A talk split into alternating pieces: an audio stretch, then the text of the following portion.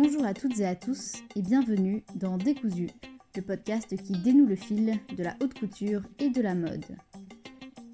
La mode est un milieu d'image. Sur cela, on peut plus ou moins tous être d'accord. Souvent, pensons que ces acteurs se drapent de leur ego sans vergogne. Être vu, être vu, et voir aussi parfois. C'est du moins ce qu'on dit. Mais le milieu de la mode est surtout une fourmilière tapie dans l'ombre. Où plus on approche des hautes sphères du luxe, moins on en voit et moins on est vu. Certains métiers absolument clés sont alors les plus silencieux, quand ce sont eux, en réalité, qui tiennent tout l'orchestre. Et ces chefs de l'ombre connaissent tout, jusqu'au moindre détail, de ce que certains ne pensent qu'être ostentation superficielle. Mais c'est que souvent on ignore le formidable poids de la légèreté. Et aujourd'hui, pour Décousu, nous avons le plaisir de recevoir Monsieur Philippe Delessart, une de ces éminences grises, arbitre des élégances, à qui le monde de la couture doit presque tout. Assistant, ou collaborateur si on préfère, de Monsieur Stéphane Roland, créateur de la maison haute couture éponyme, qui est une des rares qui possède cette appellation, Monsieur Delessart connaît les secrets du vêtement de sa fabrication ex nihilo jusqu'à son entrée en scène sur le corps de la cliente. Bref, voilà un fin connaisseur du pays des merveilles qui est pourtant un éternel homme de l'ombre. Pour l'être et pour le rester, car le savoir est un trésor qui se cultive en secret. Mais pourtant, un bout de ce secret vous est aujourd'hui confié, alors tendez bien l'oreille et bon épisode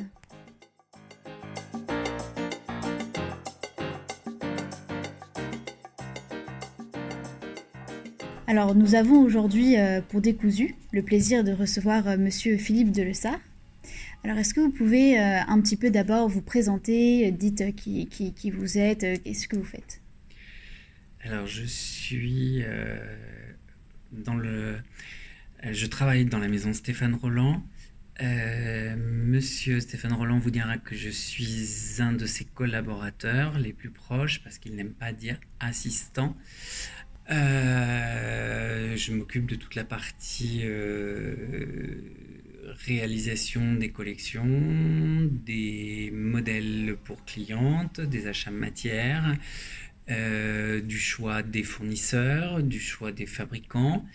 et puis, il y a plein de petites choses qui, qui, qui arrivent en en dernier lieu, euh, pour les collections, au niveau des fittings, pour les mannequins, au niveau de, des choix, parfois, parfois aussi des mannequins. Mhm. Euh, voilà quoi. C'est un peu un à tout faire. C'est un, oui, voilà, c'est un, c'est un, comment, c'est un, oui, c'est quelque chose de très, en fait, c'est un métier, c'est un, on va dire un job très global qui regroupe plein, plein, plein, plein de choses et qui pallie à, beaucoup de choses, à beaucoup de personnes et qui euh, et en fait on est très très sollicité mhm. euh, que ce soit des ateliers que ce soit des fournisseurs que ce soit de, du créateur euh, de, de, la partie commerciale aussi de la partie créative. Il y a un, tout. Et alors, euh, ce, tout-là qui est très très, qui est très, très large, j'imagine qu'il a pu euh, se bâtir suivant une, une, connaissance assez fine du milieu de la couture. Donc, est-ce que vous pouvez un petit peu euh, nous présenter votre parcours et comment vous êtes arrivé à ce milieu-là? Alors, le... en fait, je suis issu de... Je suis la quatrième génération dans la mode.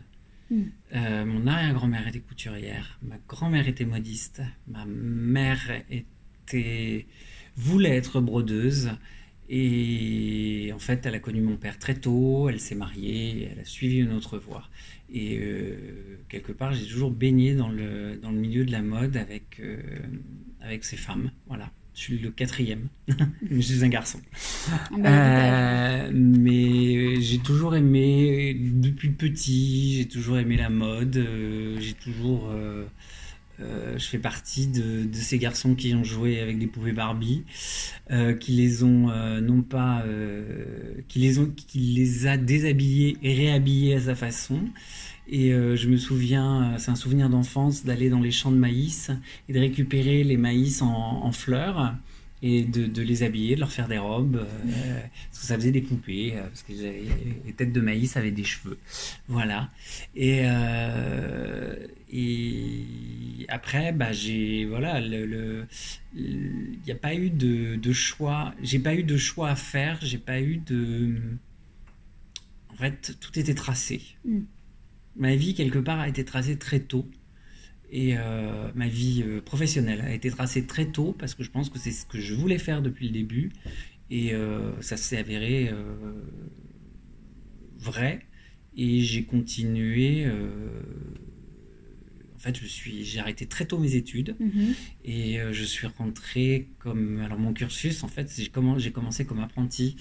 alors, j'avais fait déjà un j'avais fait un. Comme j'avais pas l'âge, je suis rentré dans une école, euh, une école d'enseignement professionnel en banlieue parisienne. Euh, pour un CAP de ce qu'on appelait industrie de l'habillement. Mhm. Et je me suis dit, euh, ça m'a pas passionné plus que ça. C'était un peu, on va dire, c'était un petit peu le pied à l'étrier, mais il n'y avait pas d'autres, j'avais pas d'autres, à l'époque, il n'y avait, avait, pas d'autres les, cursus ne sont n'étaient pas les mêmes.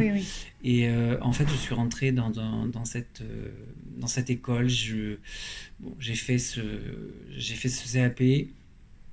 Euh, pour moi, pas très intéressant. Ça m'a appris certaines choses, des bases. Ça m'a appris des bases, mais mais somme toute pas très intéressante. Et en fait, c'était la haute couture que je mm-hmm. voulais et c'était pas autre chose. Et euh, je suis euh, finalement, je suis allé, euh, j'ai pris rendez-vous à l'école de la chambre syndicale de la couture parisienne et on m'a proposé un contrat en alternance. Et je me souviens à l'époque, on m'a proposé trois immenses maisons qui étaient Dior, Saint-Laurent ou Balmain. Ah oui, rien que ça. Et euh, j'ai euh, choisi Dior parce que parce que c'était Marc Bohan à l'époque et que mhm. j'aimais beaucoup ce que faisait Marc Bohan parce que je trouvais que c'était quelqu'un malgré malgré qu'il était un créateur de l'ombre euh, c'était quelqu'un de très innovant, de très moderne pour, pour l'époque. Et c'était une haute couture pour moi qui était vraiment quelque chose de, de simple, de facile, pas empoulé, pas. Voilà, c'était. c'était voilà. Et c'est ce que j'aimais. Et c'est comme ça que je suis rentré, euh, c'est comme ça que j'ai commencé mes, ma, première. Euh, mes, dans la mode. Quoi. Mmh, pas, en tant que couturier. Oui, en tant que couturier, en mmh. tant qu'apprenti. J'ai fait mon mmh. apprentissage. Euh, et j'ai refait un CAP en deux ans. Et que j'ai obtenu. Et après, j'ai, c'était option tailleur, parce qu'il y, mhm. il y, a option tailleur et option flou.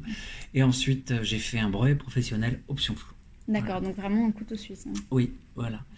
Et euh, je peux dire aujourd'hui que je suis euh, peut-être pas l'un des rares, parce qu'il y en a, qui connaît le produit de A à Z, mhm. qui sait comment se construit une robe, comment se fait une robe ou un tailleur, une veste, un pantalon, une jupe, qui sait qui le prend à la base, qui, le fait, qui peut le faire évoluer jusqu'à la fin. Mhm.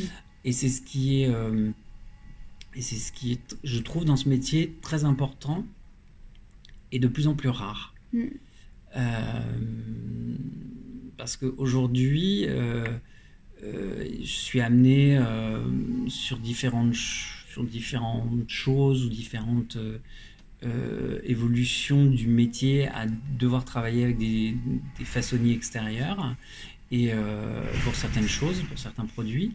Et euh, je sais aujourd'hui à qui les donner, qui fait quoi et de quelle façon il le fait. Et, quelque part, je peux, on va dire, quand Stéphane met, met en route toute sa collection, je peux techniquement juste par téléphone parler à certaines personnes extérieures, à certains mhm. façonniers extérieurs, pour leur donner des explications sur le montage d'un modèle. Ou, euh, je peux répondre à leur, euh, à leur, à leur demande. Parce que vous étiez, euh, donc vous êtes resté chez Dior. Et ensuite, comment êtes-vous arrivé chez... Euh, alors, je suis resté chez Dior. Euh, je suis resté chez Dior. Je suis, alors, j'ai fait mon apprentissage. Je suis, j'ai travaillé à la haute couture dans les ateliers jusqu'en 2000. Mhm. Et c'est avéré que c'était un peu un creux de vague dans, dans, cette période. les maisons de couture. Je pense que il y avait c'était un changement il y avait un mm, changement mm, qui mm. s'opérait c'était les, les, Galliano John Galliano Alexander McQueen c'est tous ces couturiers anglais qui arrivaient et qui insufflaient une autre énergie une autre une autre façon de, voir la mode et une autre et une créativité et euh, quelque part, c'était peut-être aussi euh, un changement dans, le, dans la clientèle, dans, toutes ces clientes. Euh, moi, j'ai connu, on va dire, l'âge d'or, la fin de l'âge d'or de la haute couture, où vous aviez des clientes qui commandaient 20 à 30 pièces en haute ah couture oui, par saison. Ah oui, d'accord. Oui, ah oui. à cette époque, il y avait encore des clientes qui commandaient leur garde-robe. Il y avait des, des, des, femmes d'affaires, il y avait des, mhm. femmes qui commandaient uniquement chez Christian Dior, qui commandaient que des tailleurs. 5-6 tailleurs pour, euh, par saison. Euh, très facile, très voilà, à porter, euh, très. C'était. Ah oui, garde-robe. Oui, c'était des, des, garde-robes entières. Ça sert. Et, et, ensuite, bah, c'était à cette époque, dans les années 2000, où, les choses ont commencé à. Déjà, le coût, des, le coût de la haute couture a, extrêmement grossi. C'est devenu quelque chose, on va dire, un métier c'est là où on, peut l'appeler aujourd'hui métier d'art, euh, parce que euh, il y a énormément, il y a un, nombre pas incalculable, mais il y a un grand nombre d'heures sur ces pièces. Euh, on a un peu changé dans le sens où on le faisait dans les années 80, on va dire qu'on faisait des choses de jour, des choses à porter très facilement, des choses. C'était des collections, on va dire, de de 100, de, ouais, 100, 110, 120, 120 passages. Euh, et que vous pouviez, euh, oui, vous pouviez vous habiller euh, du jour, de, la, de, la, robe du jour, le tailleur du jour, la robe de cocktail, la, robe de soir et de grand soir. C'était vraiment aujourd'hui, on est dans des collections de haute couture, voilà. Où, bon, si il y a encore des maisons comme Chanel ou comme Dior qui font des choses euh, que vous pouvez porter tous les jours. de Libran aussi. Voilà, et oui, et, euh, et à côté de ça, euh, vous avez toutes les autres maisons, comme la maison Stéphane Roland qui propose énormément de robes, de robes que des robes du soir, pour ainsi mhm. dire parce que c'est ce qui est le plus demandé aujourd'hui et c'est ce qui c'est l'évolutif aussi de cette haute couture qui, de, qui est qui est de, plus en plus rare, avec des techniques qu'on fait évoluer, euh, qu'on modernise un petit peu plus, mais on reste dans cette... Euh, euh, comment dire, dans ce produit qui est vraiment, oui, mais dans ce produit qui est vraiment une femme qui commande une robe de, haute couture, c'est un produit unique. Il est fait pour elle, à ses mesures. Mhm. Et euh, pour, en tant que couturier, pour avoir habillé des amis, euh, j'ai qui m'ont dit une robe de haute couture, c'est unique. on n'a pas la même sensation bah, qu'une robe de, prêt-à-porter, ce qui est complètement normal. Et c'est ce savoir-faire et c'est justement ce, ce, ces techniques qu'il ne faut surtout pas euh, oublier. Mais quand vous étiez donc vous êtes euh, vous étiez au moment de, ce creux de vague comme vous disiez chez oui. Alors au moment de ce creux de vague justement il y a eu euh, comme j'expliquais ce changement de clientèle et bah, plus beaucoup de clientes qui, commandait. Euh, et puis c'était la folie Galliano.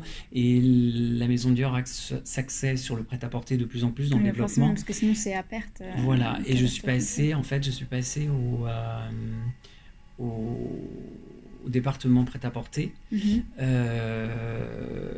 où là, je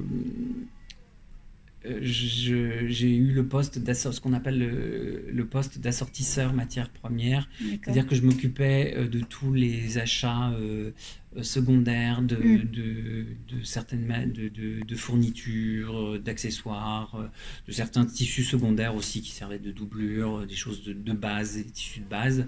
Et, j'ai travaillé en tant qu'assortisseur aussi, je travaillais, j'étais en relation avec les ateliers extérieurs sur les collections, sur, sur sur euh, les commandes de presse, euh, les commandes spéciales, les voilà, et c'est un, c'est un, on va dire, c'est un, c'est un service qui s'est énormément développé. Mhm. Et, et c'était 8, 6, 6 collections par an?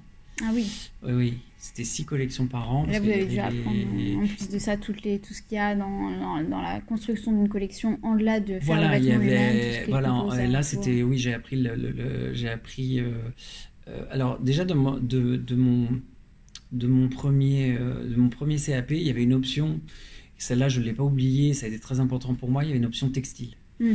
Et ce qui m'a permis de, quand j'ai intégré ce, service euh, en tant qu'assortisseur, j'avais tous les textiles sous la main mm-hmm. et je savais de quoi il en retournait, je savais, euh, euh, voilà, je, travaillais en collaboration aussi avec le studio, avec mm. les, les, acheteurs tissus du studio et ce qui me permettait de, bah, d'observer tout ça, de voir les fournisseurs, de voir les, les tout en restant dans l'ombre, parce que je pense que dans ce métier, on a, il, y a des, il y a des personnes de l'ombre. Ah, et je trouve que quelque part, c'est, pour moi, c'est, c'est, je trouve que c'est bien plus intéressant que la lumière. Ah, voilà. compliqué de ne pas vous rejoindre sur ça. Hein, mais hmm? Compliqué de ne pas vous rejoindre sur ça. En tout cas, euh, c'est beaucoup plus intéressant parce que, parce que je trouve que en fait, vous êtes, vous êtes amené à. Vous êtes. Euh, quelque part, si vous n'avez pas la. La. La. la,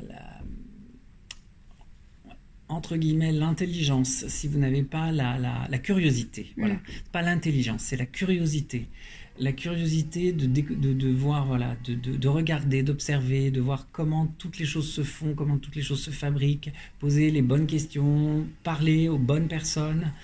Euh, et ça, je pense que depuis, euh, on m'a appris ça dans ma famille depuis tout petit, la curiosité. C'est la curiosité. Je trouve que aujourd'hui, c'est ce que les gens manquent de curiosité. Et c'est terrible. Mais c'est peut-être qu'une période, les choses, euh, je veux pas, voilà. Pour terminer avec, euh, avec cette, cette question-là, quand vous avez, euh, vous êtes arrivé dans le prêt-à-porter chez Dior, c'est quelque chose, est-ce que c'est parce que ça ne nous a pas plu que vous êtes réorienté vers la haute couture Alors, j'ai fait, alors quelque part, si le prêt-à-porter a été très très intéressant pour moi, très formateur. J'ai travaillé avec des gens extraordinaires. Euh, parce que c'est d'autres industries, c'est d'autres. Euh, la couture, c'est un, modèle. La haute couture, c'est un modèle unique, c'est mhm. une, pièce unique. Alors c'est quelque chose qui est, on va dire, euh, on prend le temps mhm. de, de, prêt-à-porter. Il faut aller vite. Vous faites des collections que vous produisez tout de suite derrière parce qu'il faut les vendre. voilà, il y, a toujours un, c'est un turnover très très rapide et, et c'est ce qui. c'est vrai que quelque part c'était un changement, mais c'était une autre une autre partie de, de, la mode. Quoi. Mm. Voilà. Et ensuite, j'ai pas voulu. Alors, euh, oui, effectivement, le, le, le, prêt-à-porter des années Galliano, euh, bah, c'était un prêt-à-porter, on va dire, de très luxe. Et ensuite, on est euh, tombé dans le. le... Et après, bah, il y a eu tous ces accessoires qui ont commencé à énormément se développer, euh, où les marques ont commencé à vraiment axer leur, euh, leur communication, leur publicité sur les accessoires. Le, prêt-à-porter a été un petit peu en recul, où, euh, où est devenu, on va dire, en fait, je dirais aujourd'hui, tout le monde copie tout le monde. Il n'y a plus, il n'y a pas une créative un, créateur qui sort du lot. Je suis, c'est un peu, je suis un peu désolant de dire ça, mais pour moi, l'un des derniers, c'est Alexander McQueen qui a, qui, en matière de haute couture, qui a fait des choses euh, extraordinaires, euh, qui avait, qui avait un univers, qui avait un, voilà. et, c'est ça, dans, la haute couture, il faut avoir un univers. Mhm. et c'est pour ça que vous êtes réorienté du coup vers. Voilà, et en fait, euh, je voulais, il y a, après, après Galliano, il y a eu Bill Gaten et ensuite Raph Simons. Et Raph Simons, là, j'ai dit, ça devenait un peu ces grandes marques sont, vous y apprenez énormément, vous y rencontrez des gens extraordinaires, mais c'est des rouleaux compresseurs. Mm. Et à un moment, il faut savoir où vous trouvez, ce que vous voulez y faire ou ne pas y faire. Euh, puis il y a l'âge. Il ne faut pas non plus se cacher, euh, voiler la face. Je pense qu'arriver à un certain, voilà, un certain moment, Il faut se mettre peut-être pas en retrait, mais il faut savoir calmer plus ou moins le, l'ardeur et le, le le, la pression, la pression et, le jeu. Et aujourd'hui, euh, bah, c'est pour ça qu'après, j'ai voulu, euh, je voulais euh, vraiment partir. J'ai eu la, en fait, ça s'est fait assez rapidement. J'ai mm. eu, j'ai eu, voilà, j'ai eu une proposition de, de, un chasseur de tête qui, qui m'a, qui m'a proposé ce poste au sein de la maison Stéphane Roland comme achat matière première et achat, achat tissu et finalement, bah, j'ai accepté tout de suite. Mhm. Parce que quelque part, je, je ne. Euh, que vous avez commencé dans vraiment l'achat de tissus euh, Là, oui, j'ai vraiment. Alors, j'avais, j'avais, on va dire, euh, j'avais déjà chez Dior, j'avais, on va dire, un carnet d'adresses un petit carnet d'adresses, je connaissais les noms, je connaissais tout, je connaissais tous les, tout, beaucoup de fournisseurs parce que je les avais tous travaillés. Vous connaissez surtout la matière. Voilà, et je connaissais la matière, surtout en haute couture. Il faut savoir qu'en haute couture, on n'achète on on pas de la même façon. Euh, en haute couture, vous achetez euh, pour une pièce. D'accord. Euh, en prêt-à-porter, vous pouvez, euh, sur une collection de prêt-à-porter, vous pouvez commander des pièces de 45 mètres. Mhm. Euh, il y a du déchet ou pas, parce que suivant les ventes, ces pièces-là pourront passer en production. Mais, et puis, il y a des déclinaisons. Voilà, une collection de haute couture, on la fabrique, on présente, on va dire, 50 pièces, 30 mhm. ou 50 pièces. Stop. En prêt-à-porter, vous allez avoir les, les showrooms qu'on va, on va dire, remplir on peut aller jusqu'à 800, 800 1000 pièces. Vous avoir des déclinaisons. les achats sont pas du tout les mêmes. Mm. Vous pouvez pas. Euh, et, ce qui est, ce qui est de plus en plus compliqué aujourd'hui, c'est que les achats de prêt-à-porter sont quelque part pour les collections de prêt-à-porter sont peut-être plus simples dans le mm. sens où vous pouvez acheter 45 mètres, 50 mètres, 100 mètres, c'est pas un problème. En haute couture, oui. Voilà, les, les, les, les stocks services, qu'on appelle aujourd'hui les stocks services, sont de plus en plus rares. Et euh, alors on arrive sur des fins de stock, on arrive des fois à, choper, euh, mais c'est de plus en plus compliqué. Je pense que c'est plus compliqué d'acheter de la haute couture aujourd'hui, des, matières en, haute couture qu'en prêt à porter. Et donc à partir de là, vous êtes, euh, vous avez, c'est un, peu impropre, mais gravé les échelons entre guillemets d'acheteurs de, tissus, etc. Et ensuite votre connaissance pour tout ce secteur-là s'est étendu comment, comment le créateur, Stéphane Roland lui-même, est venu euh, s'adresser à vous pour justement aujourd'hui être un peu... Euh, en fait, ça s'est fait assez naturellement. Euh, déjà, déjà, la première rencontre que j'ai eue avec lui, elle a été assez... En fait, on, on, s'est aperçu qu'on avait le même cursus. On n'a pas le même cursus, mais on était à l'école de la chambre syndicale la même année, moi j'étais en CAP, lui il était en, stylisme ah, modélisme. Hein. on, a on est de la même année, on a le même âge. Et euh, en fait, oui, on a dû se croiser à la mm. chambre syndicale. Et euh, en fait, lui, il était en partie stylisme modélisme. Et moi, j'étais en, en comment? Apprentissage. Euh, et, voilà. Et j'ai toujours suivi plus ou moins ce que monsieur, euh, que, ce que Stéphane Roland faisait euh, après, quand il a créé sa maison. Il a été chez Jean-Louis Scherrer d'abord et ensuite il a créé sa propre maison. je regardais, on regardait comme par curiosité, comme tous les, tous les autres couturiers, on regardait les collections, les défilés. Et, et voilà. Et en fait, la première, le premier entretien était plutôt, pour moi, était très positif parce que en fait, on a eu une discussion très intéressante qui était, pas qui était sur la mode, mais qui était, euh, qui était pas forcément sur le, le... c'est pas sur la mode en elle-même. On a parlé du, de ce qu'on pouvait apporter à la cliente haute couture et ce service unique. C'était très intéressant. bon, et puis c'est fait après que j'ai été, euh, voilà, j'ai embauchée. Euh, vous avez un prix, vous avez une vision très humaine de tout, enfin de tout ce que vous venez de me dire là, à chaque fois, il y a le rapport où quand vous étiez à la curiosité de s'intéresser à ce que les autres font, ce que les gens font, là, il y a le rapport à la cliente, il y a le rapport à Stéphane Roland en tant qu'être humain. J'ai l'impression que vous, votre, votre manière d'aborder le milieu de la couture est très humaine. C'est beaucoup par les gens. Complètement. Et je pense que c'est ça aussi qui... Euh, cette envie de, redescendre de Dior à Stéphane Roland. Oui, voilà. Et puis, euh, et puis il y avait, et c'est ce que peut-être je ne retrouvais plus chez Dior à la fin, ce côté mm-hmm. humain. Euh, vous savez, quand vous aviez, euh, je me souviens de l'époque de Gianfranco Ferré chez Dior, Gianfranco Ferré euh, venait vers vous, vous faisiez votre robe, il venait vers vous directement, il s'adressait à vous directement. Ça ne plaisait pas forcément au premier d'atelier, au chef d'atelier, mais il venait vers vous. Il disait non, mais c'est pas un problème. Je préfère voir avec lui directement. Il va comprendre. Vous voyez C'est ce côté humain, ce bah, qui était vrai. C'est ce côté humain. Et, et Gianfranco Ferri disait toujours, il me l'a dit un jour, tu sais, dans la mode, il faut toujours faire évoluer ses idées, regarder, observer et faire évoluer ses idées jusqu'au bout. Mm, mm, mm. Et, c'est ça qui est, qui est très très intéressant et très humain. Parce que c'était quelqu'un pas forcément facile, très dur, mais il y avait il savait où il allait. Il savait où il allait et il savait ce qu'il apportait à, à, cette maison. Et, et euh, il, y avait, il y avait de l'humain.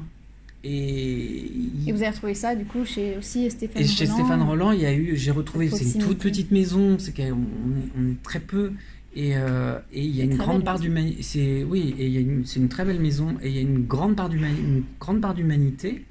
Et euh, et je sais que moi c'est, euh, je vous dirais aujourd'hui que de tous les créateurs que j'ai connus, les autres, chez Dior, je les ai connus de plus loin. Parce que j'étais vraiment, on va dire, second couteau.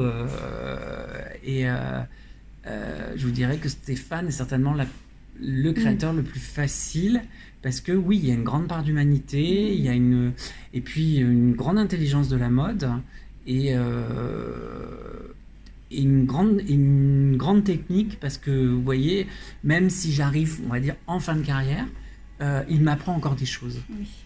Bah, quand vous disiez justement que vous étiez euh, chez Dior second couteau, vous êtes second couteau à aujourd'hui couteau suisse.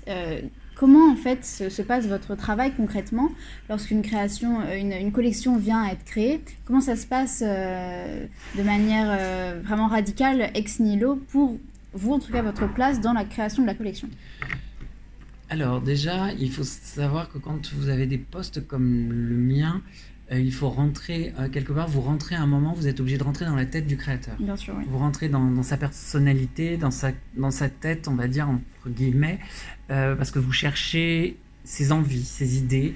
alors, il vous, lui, vous amène ses idées, il, il, vous dit j'ai envie de ça, j'ai envie de ça, j'ai envie de ça, j'ai envie de telle couleur, j'ai envie de, choses, mais qu'il fait évoluer. Hein, mm-hmm.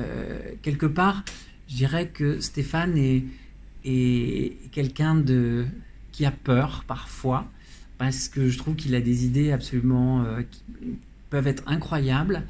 Mais la peur de d'aller euh, au-delà de jusqu'au bout de son idée parfois le, le fait freiner. Et il revient à euh. il revient à, à quelque chose qu'il rassure. Mm. Bah, il faut qu'il écoute le conseil de, de Jean-Franco Ferry, justement. Oui, mais souvent, je, je, lui ai dit, je, on en a souvent parlé, je lui ai dit, vous savez, euh, bon, et parfois, comme cette dernière collection, je trouve qu'il a pris, euh, oui, elle est, l'inspiration Maasai, très... oui, oui, et il a, euh, et je trouve que Maasai, sans être moi j'ai connu les Maasai de Galliano. Oui. ah, mais après on est dans une autre époque aussi. Euh, oui, on est dans une autre époque, on est un autre style. Et là on rentre dans les, les Maasai et l'ethnique de de, de, de, Stéphane Roland et c'est une autre histoire. Mais il y a, il y a l'histoire, il y a cette histoire. Et lui, vous la décline en noir et blanc. Euh, Galliano, vous la déclinait dans les bijoux, dans les choses très colorées, de, choses très, très différentes. Comment, en fait, concrètement? C'est-à-dire, est-ce qu'il arrive avec une idée de collection ou est-ce qu'il arrive avec des dessins? Il arrive avec des dessins. D'accord. Il arrive avec des dessins, il y a des premiers jets, des idées. Alors, il y a les, on va dire les basiques qui est sa patte, qui est sa, sa propre marque, ces fameuses robes sculptures. Mm, mm, mm. Il y aura toujours une ou deux dans les collections. On essaye d'en mettre moins parce qu'on sait qu'aujourd'hui, la cliente, si elle veut une robe sculpture, elle sait où elle va la trouver, elle vient la chercher et c'est une commande spéciale et il n'y a aucun problème là-dessus. Mais euh, alors, il arrive avec des idées et, et des croquis et, et parfois, oui, dans ses recherches. Euh, Là, je sais que c'est parti, euh, le thème des, scarifications est parti d'une photo. Mhm. Euh, les bijoux sont partis d'une autre. Euh, d'une autre voilà. Et il demande, il peut demander à. Parce qu'on est au studio, on est, on est deux. Il y a une, une personne qui s'occupe toute la partie accessoires, bijoux, et moi c'est toute la partie fabrication, robe, tissu. Et il peut lui demander des idées de, sur, de trouver des idées sur des broderies, sur des choses comme ça. Et c'est voilà, c'est on met tout le monde à contribution mmh. d'apporter le truc que Stéphane va dire hop oui ça je veux ça je veux pas ça je comme on est une petite maison et que on n'a pas forcément de très gros budget mais c'est très intéressant parce qu'avec parfois peu on arrive à faire quelque chose de très beau et euh, on n'a pas besoin euh, de, c'est un certain coût mais ça aussi euh, ça aussi l'intérêt c'est quelque part, j'ai connu les très gros budgets, c'est on va dire open bar, et, et, là, les choses beaucoup plus petites, beaucoup plus serrées, et tout aussi. et oui, la contrainte peut être, de, et peut être très créative et surtout très intéressante. Oui. Et quand il arrive avec euh, son idée, ses quelques coquilles, vous, euh, à partir de là, quel est votre rôle? C'est-à-dire, est-ce qu'il euh, il vous dit, bah tiens, sur ça, j'imagine tel tissu, ou alors est-ce que c'est vous qui dites, bah sur ce, pour ce tomber-là, j'imagine ce tissu-là? C'est lui qui, en fait, quelque part, vous dit, oh, j'aimerais un crêpe de laine, j'aimerais euh, j'aimerais, euh, je sais pas, euh, vous voyez, dernièrement, on est parti sur un gazard de laine niçois mm. qu'on a déjà la saison dernière. En fait, il y a un moment, il avait dessiné trois robes blanches et il me dit, j'aimerais un tissu un peu épais, un peu. Et j'avais fait un choix. chez un fournisseur, j'avais fait un choix, je me souvenais d'un choix d'un gazard de laine et soie, et je, je lui ai dit, je crois que j'ai ce qu'il vous faut et je lui tout de suite il m'a dit ah oui c'est ça que je veux. Et tout de suite c'est ça a été euh, voilà, ça a été le tissu qu'il a voilà. et sur cette collection pareil euh, on parlait d'un du, premier modèle qui était comme un énorme manteau couette. Il me parlait d'un truc d'un tissu brillant euh, et en fait je lui ai trouvé chez un autre fournisseur un satin martelé parce que j'aime bien le mmh. côté un peu je voulais pas le côté satin lisse. Et je lui ai trouvé le côté martelé que, que j'adore et il a adoré et je savais. Vous voyez, il y a aussi vos propres goûts, mais il y a aussi le goût du créateur. Bien sûr, c'est ça. Et, c'est une forme de. En fait, quelque part, c'est une forme de fusion et de communion. Parce que vous pouvez arriver avec. Euh, je, je, me suis vu arriver avec un tissu complètement à côté de la plaque. et j'ai vu parfois dire non, je le choisis pas, il va pas aimer, ou je le prends, on verra bien, et il adore, c'est l'instinct. Mais ça, ça, ça c'est incroyable, parce que c'est développer ça, c'est par la connaissance, l'intelligence de l'expérience aussi, et encore une fois de l'humain. Et euh, ensuite, est-ce que euh, vous, pour avoir tous ces achats, euh, euh, les fournisseurs, comment ça se passe concrètement? C'est des gens que vous avez par votre carnet d'adresse ou est-ce que parfois vous faites des, des, comment dire, vous faites faire un tissu par des, euh, des tisseurs? Je pense par exemple à Aurélia Leblanc qu'on a pu interviewer dans Décousu, mhm. qui elle tisse pour Dior ou Schiaparelli. Est-ce que ça vous arrive parfois de faire des tissus Où est-ce que vous les trouvez tous ces tissus? Non, non. En fait, on, on, on est comme on est, on est sur des petits budgets, on est dans une petite maison, on pourrait faire des développements euh, mais moi, je me le lance pas trop dans les développements parce que après, c'est un coût. Mhm. Euh, alors, Dior, Chanel peuvent se permettre tous les développements et c'est très bien. Moi, Schiaparelli aussi. Schiaparelli aussi, aussi voilà. Oui, mais voilà, c'est pas les mêmes. Euh, la maison Stéphane Roland et, et le, il s'autofinance complètement. Elle n'est pas du ah tout dans un groupe. Elle n'est ah absolument pas dans un groupe. Ah Peut-être un des derniers qui s'autofinance complètement.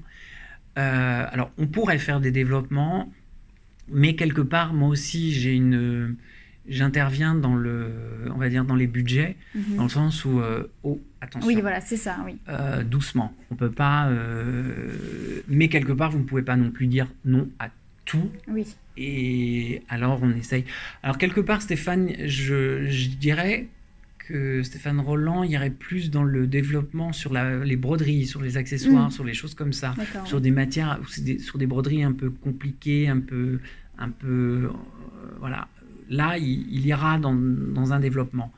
Dans les tissus, c'est un peu plus compliqué parce que, parce que, oui, faire un développement, ça a un coût. Mm. Et après, euh, si le résultat est pas là, on va le laisser, on va, mais c'est un coup qu'on va, qu'on va laisser euh, de côté, comme un poids mort, et, c'est un coup pour la maison.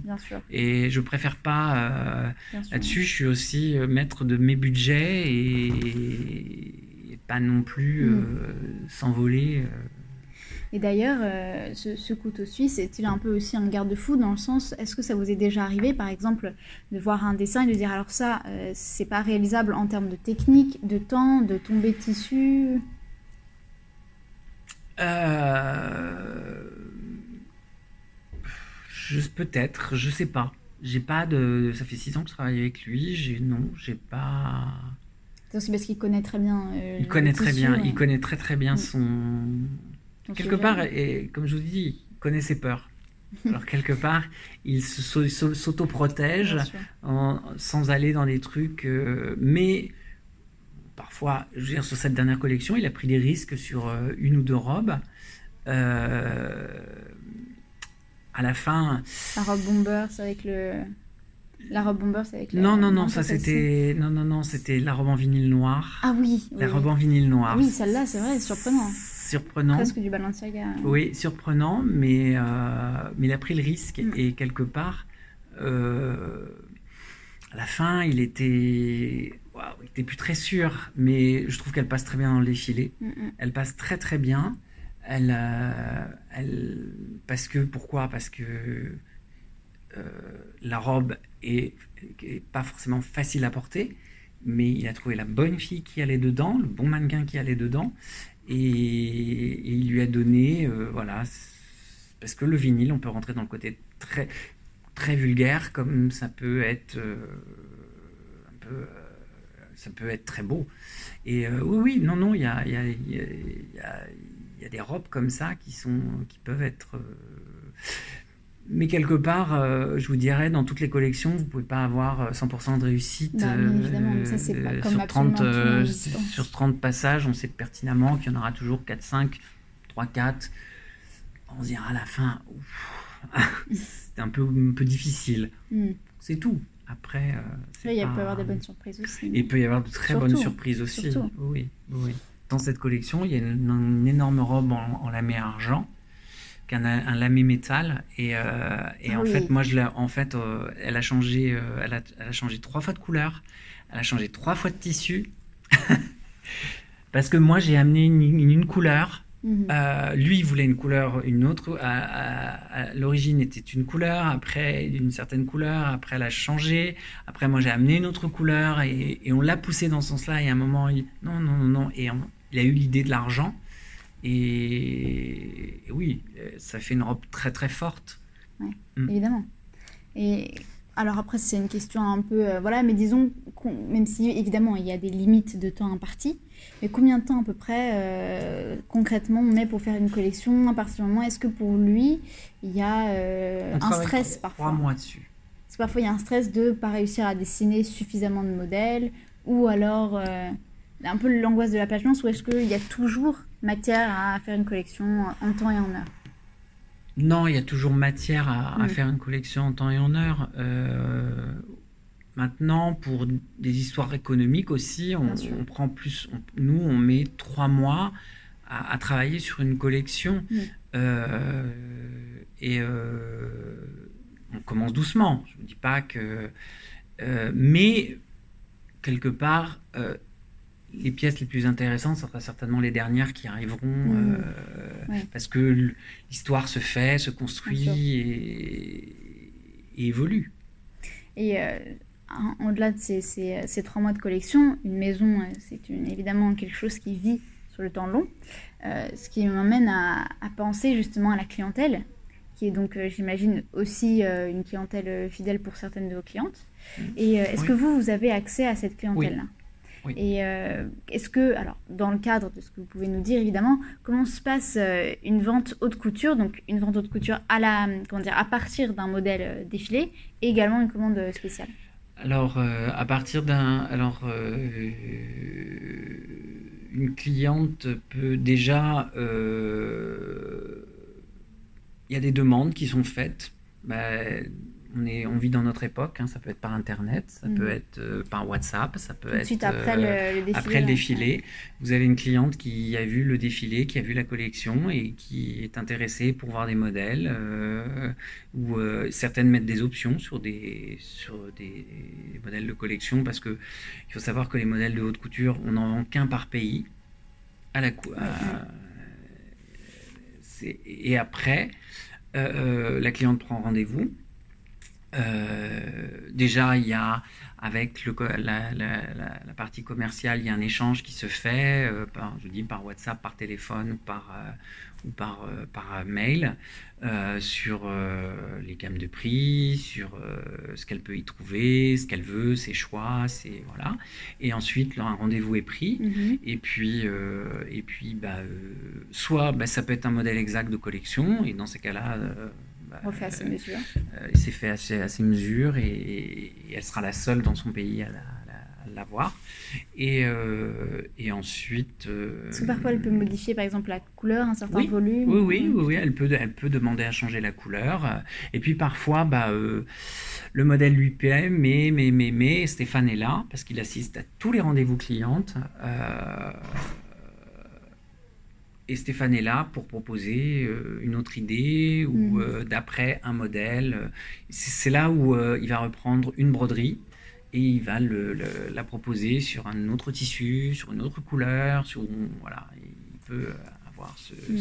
Il y a un échange entre la cliente et, Stéphane. Et, en commande spéciale, euh, comment ça Et en commande spéciale, euh, bah, parfois j'interviens où il me demande euh, trouvez-moi satin duchesse de telle couleur, où il y a des, spécificités que la cliente demande. Dans ces cas-là, on reprend rendez-vous mm. et c'est à moi de chercher.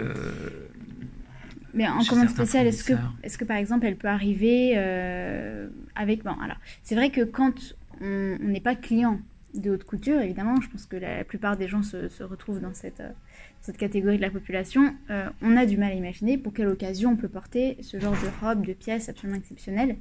Et est-ce que vous, euh, vous pouvez nous dire un petit peu, ou pas, hein, à quelles occasions vous faites ces modèles Et est-ce que parfois, par exemple pour un mariage ou une réception d'ambassade ou que sais-je, on peut venir vous voir en vous disant, bah, là, moi je voudrais une robe pour cette occasion-là, sans pour autant que ce soit lié de près ou de loin à un modèle qui a déjà été fait. Euh, oui. oui, complètement. Euh, c'est souvent, alors les, robes que l'on vend, c'est essentiellement sur euh, le Moyen-Orient, mhm. c'est les mariages, puisque c'est encore ces pays-là où, où, il y a de très grands mariages, où il y a des fêtes qui sont assez extraordinaires, où vraiment la, la mise en scène, il y a, un mhm. tout qui est. Et euh, pour ces moments d'exception, oui, vous avez des femmes qui vont venir et qui vont vouloir un modèle unique, mhm. fait à leur mesure. Euh, et, euh, oui. D'accord. Et alors, une dernière, enfin, une petite question par rapport encore au, côté très technique en fait du milieu mhm. de voilà. Est-ce que aujourd'hui pour recruter des petites mains, enfin je, parle mon ce terme, mais des mains couture, euh, c'est compliqué Ou est-ce que vous avez vu un changement? Est-ce que c'est plus simple? C'est plus compliqué. C'est plus compliqué, euh, déjà parce qu'il y a de moins en moins de formations, mhm. d'alternance, euh, c'est un peu plus difficile actuellement. je trouve qu'on devrait, on devrait donner encore plus les moyens aux entreprises de pouvoir développer ce cette alternance et cet apprentissage. Euh, parce que euh, parce que c'est euh, ah, je, veux pas comment vous dire? Je veux pas parce que je veux pas paraître prétentieux mais c'est un métier qui est tellement beau qui est tellement unique quand vous savez faire ces robes là vous avez de l'or dans les mains euh, je vais vous dire, aujourd'hui, je me retrouverais, on me dirait, euh, vous partez, euh, on ne veut plus de vous chez Stéphane Roland. J'irai bah, chercher du travail dans une autre maison, mais comme simple couturier, ça ne me, ça dérangerait pas, parce que j'aurais plaisir à refaire des robes. je continue toujours à en faire, d'ailleurs, j'ai jamais perdu la main, j'ai toujours, toujours dit, je ne veux surtout pas perdre la main là-dessus, c'est mon métier premier. Et aujourd'hui, c'est un métier, euh, je trouve que euh, en matière de déjà de salaire, c'est pas forcément un des mieux payés, mais c'est pas forcément un des moins bien payés. Mm-hmm. Euh, c'est quelque part, c'est gratifiant. C'est un, un, métier qui est gratifiant quand vous faites une pièce unique et que vous la voyez défiler, comme là, nous au théâtre du Châtelet ou, ou, dans un autre lieu. Ou, je veux dire, Dior vient de publier un livre sur tous les défilés il y a plusieurs maisons de couture. C'est une, c'est une, édition, je ne sais plus quelle édition, qui a ressorti différents, tous les défilés de plusieurs mhm. maisons de couture. dans ce livre, il y a quatre modèles que j'ai faits. Vous imaginez le plaisir que j'ai à regarder ces pièces et à dire c'est moi qui l'ai fait, c'est moi qui l'ai fait. Et j'ai habillé aussi, dans toute ma carrière, j'ai habillé des personnes, des personnalités, et je peux en citer une parce que j'en suis très fier. C'est euh, d'avoir fait une pièce, je ne dirais pas laquelle, à la princesse Diana. Et oui, parce que la princesse Diana est venue chez Dior à l'époque de Galliano, a pris euh, trois pièces, et il y en a une, c'est moi. Voilà, et j'en suis très fier. Et c'est ça, c'est un métier qui est magnifique. Et, c'est tellement gratifiant aujourd'hui euh, de. Euh, vous voyez, aujourd'hui, on a des stars comme Beyoncé, comme, euh, comme d'autres actrices, comme chanteuses différents et euh, aujourd'hui, euh, la personne qui a fait la robe, Beyoncé a porté une robe verte, Stéphane Roland, à je sais plus quel gala euh, il, y a, il, y a, peu de temps. La personne qui l'a fait, on était extrêmement fiers. Ah, Beyoncé a porté ma robe. C'est incroyable, vous voyez. C'est pour ça que j'ai, comment dire, de, des intervenants que j'ai pu rencontrer ces, ces, ces, deux dernières années sur le podcast, il y a toujours cette, cette volonté de retrouver un métier qui a du sens. Oui, que ce soit des gens qui se réorientent, donc comme euh, Marine Biet qui fait en fait toutes les, toutes les marqueteries euh, et les bijoux de chez Schiaparelli, euh, qui s'est réorientée. Il y a également l'atelier Renaissance, qui, enfin l'association Renaissance qui du coup forme des jeunes couturiers pour justement avoir des savoir-faire couture. Et on a vraiment ce sentiment, pareil le 19M, ce sentiment que le fait d'avoir du sens dans ce qu'on fait, dans ses mains, de voir une création venir à terme, c'est quelque chose qui manque à, mm. C'est redonner, je pense que voilà, je pense qu'il faut redonner du sens. à... voir, que quelque chose crée, voir que quelque chose est né. Oui. C'est pas simplement faire dans le vide. Voilà. Ça, c'est exceptionnel. Mhm. Et évidemment, ça me, ça m'emmène euh, aux deux dernières questions.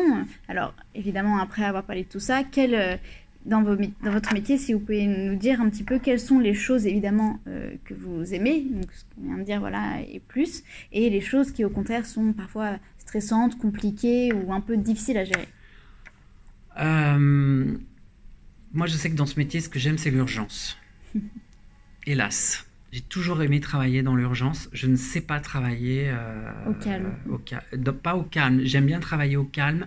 Il y a l'urgence dans le calme. Mhm. Et, et j'aime ce côté bam bam. Il faut vite, vite, vite avoir la solution vite, la solution rapide, la solution.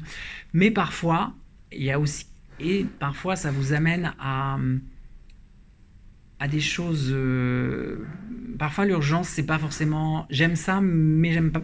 Des fois, c'est plus contraignant. Parce qu'une cliente qui vient, qui vient pour un modèle unique, et tout de suite, vous trouvez la bonne matière.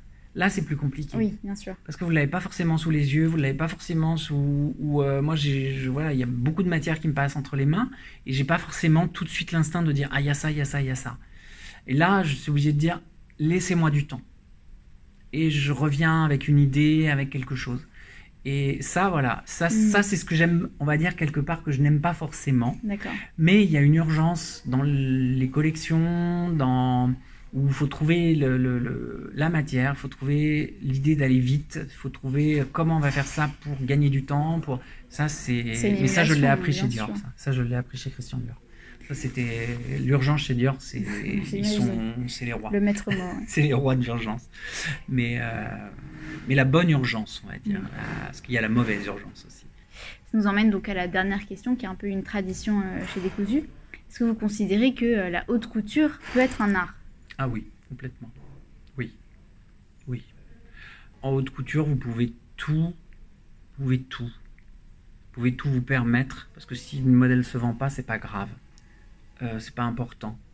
Euh, euh, si vous reprenez tous les défilés de Galliano, il y a beaucoup, beaucoup de défilés qui étaient importables. Mm. Il a réalisé ses fantasmes, il a réalisé ses délires, et, mais c'était de l'art. Mm. Et,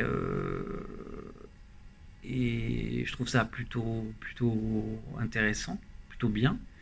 Et oui, c'est de l'art parce que, regardez aujourd'hui, si vous regardez les, les, les je dirais quelque part, c'est une forme d'art. Vous regardez toutes les collections de Saint-Laurent qui sont intactes, qui sont d'une perfection.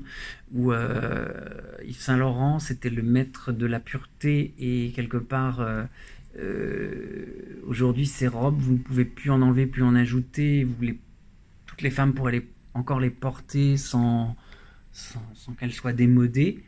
oui, c'est un art comme, comme une peinture, un Modigliani ou, euh, voilà. Ou, tout l'art, autre, euh, de la justesse absolue. L'art euh, la justesse absolue et du, du et de l'éternité. Mm. C'est ça. C'est la, la, haute couture, c'est un art pour l'éternité quelque part. Parce que aujourd'hui, vous voyez toutes les expos qui, qui ont pu être faites par Dior, par Chanel, tout ça. Vous, Schiaparelli en ce moment. Schiaparelli en ce moment. Euh, vous voyez Chanel, quand vous voyez tous les tailleurs, des, toutes les premières robes de Chanel euh, des années 30 qui sont absolument incroyables, de modernité, que l'on pourrait porter aujourd'hui. Il y a eu l'exposition à Galliera qui était absolument incroyable. Moi, j'ai, j'étais bluffé par la technique et le, la pureté et surtout la modernité. c'est ça, je dirais, c'est de l'art parce que euh, intemporel, quelque part, entre guillemets. Mm. Et bah écoutez, merci beaucoup pour ce merveilleux moment. Et je vous dis euh, à bientôt peut-être. merci.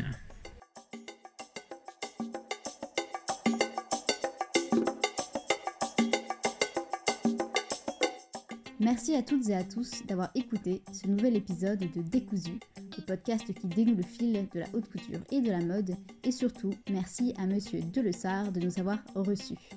N'hésitez pas à suivre l'actualité de la maison Stéphane Roland et à regarder son dernier défilé Haute Couture 2022 disponible sur YouTube.